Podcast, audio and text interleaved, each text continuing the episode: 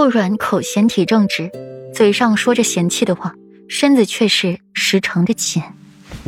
软软，那不是欺负，是宠爱。裴玉顺势把顾软拥入怀中，言辞缠卷，带着深沉的眷恋。四目相对，无数的情感交织在里面。顾软深深凝望着裴玉俊美的脸，眉眼春色灼灼，妩媚撩人的眉眼，湿润的红唇，怎么瞧都是一个魅惑男人的妖姬。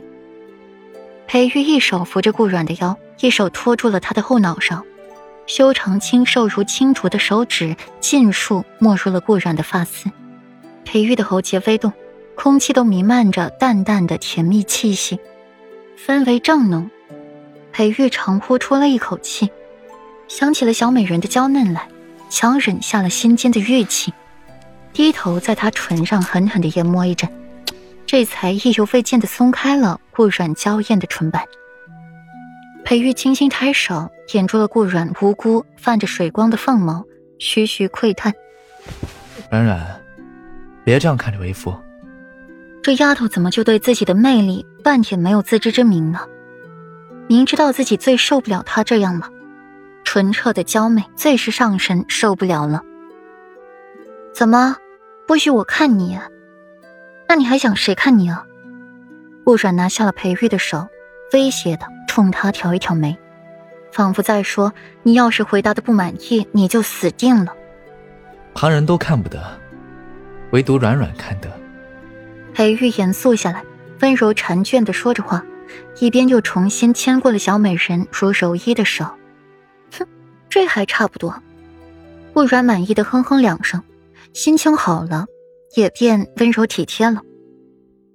突然意识到了自己夫君回屋多时了，还没有坐下歇息片刻，连连牵过了裴玉的手去榻边坐好，又是端茶倒水的递糕点，就是温言声声的问候，俨然一副温婉贤淑的好妻子模范。裴玉摸着顾软的头，唇角扬起了一抹轻微的弧度。什么夫妻不和？只要把小妻子给哄高兴了，那还有什么不和睦的事情发生呢？都是谬论。裴玉，你别这么摸我头。顾然有些抗拒，想起了前些日子他回太师府，就是看着戚子安这么摸顾云锦脑袋的，情意绵绵的，问他是用了什么招把顾云锦收拾的服服帖帖。任打任怨的，结果人家嘚瑟了好久，才高傲的扬起精致漂亮的下巴。出嫁前我养过一条狗，它一暴躁，这么轻轻的安抚摸它的头，一会儿就乖了。所以这是安抚猛兽的法子。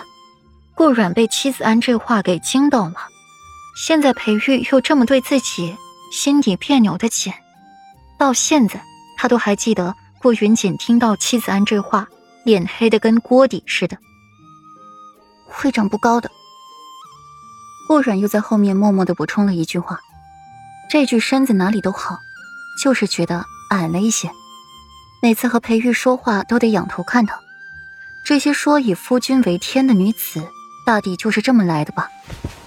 哼，软软，你都十六了，还能长高到哪儿去啊？裴玉闻言失笑了，手却听话的从他头顶上放下，落至肩膀。怎么不能？七说记载，这女孩子要长到十八岁的，我才十六，怎么就不能长高了？顾软生气的裹起右颊，是对自己的身高歧视吗？而且啊，再过两年，我肯定比现在还要漂亮。说起漂亮，顾软的双眸闪着光。对于美丽，是很少有女孩子会拒绝的。裴玉听进去了，脑子里幻想了一下两年后的顾软，成熟有韵味。现在是十六岁的小姑娘，娇俏艳丽是惹人喜欢，略带青涩；如果是十八岁的顾软的话，就是一朵完全绽放的海棠花，成熟妩媚，风情万种，是两个完全不一样的顾软。我的软软，自然是漂亮的。裴玉低头亲吻了一下顾软，本来就好看，所以你别摸我头。顾软骄傲的扬扬下巴，软软，为夫比你身量长些，日后日日与你说话，都要先低头，不好吗？裴玉不太能把摸她头和影响她漂亮这事联系在一起，不过哄着她说话就对了。娘子高兴了，自己的日子也好过一些，不是？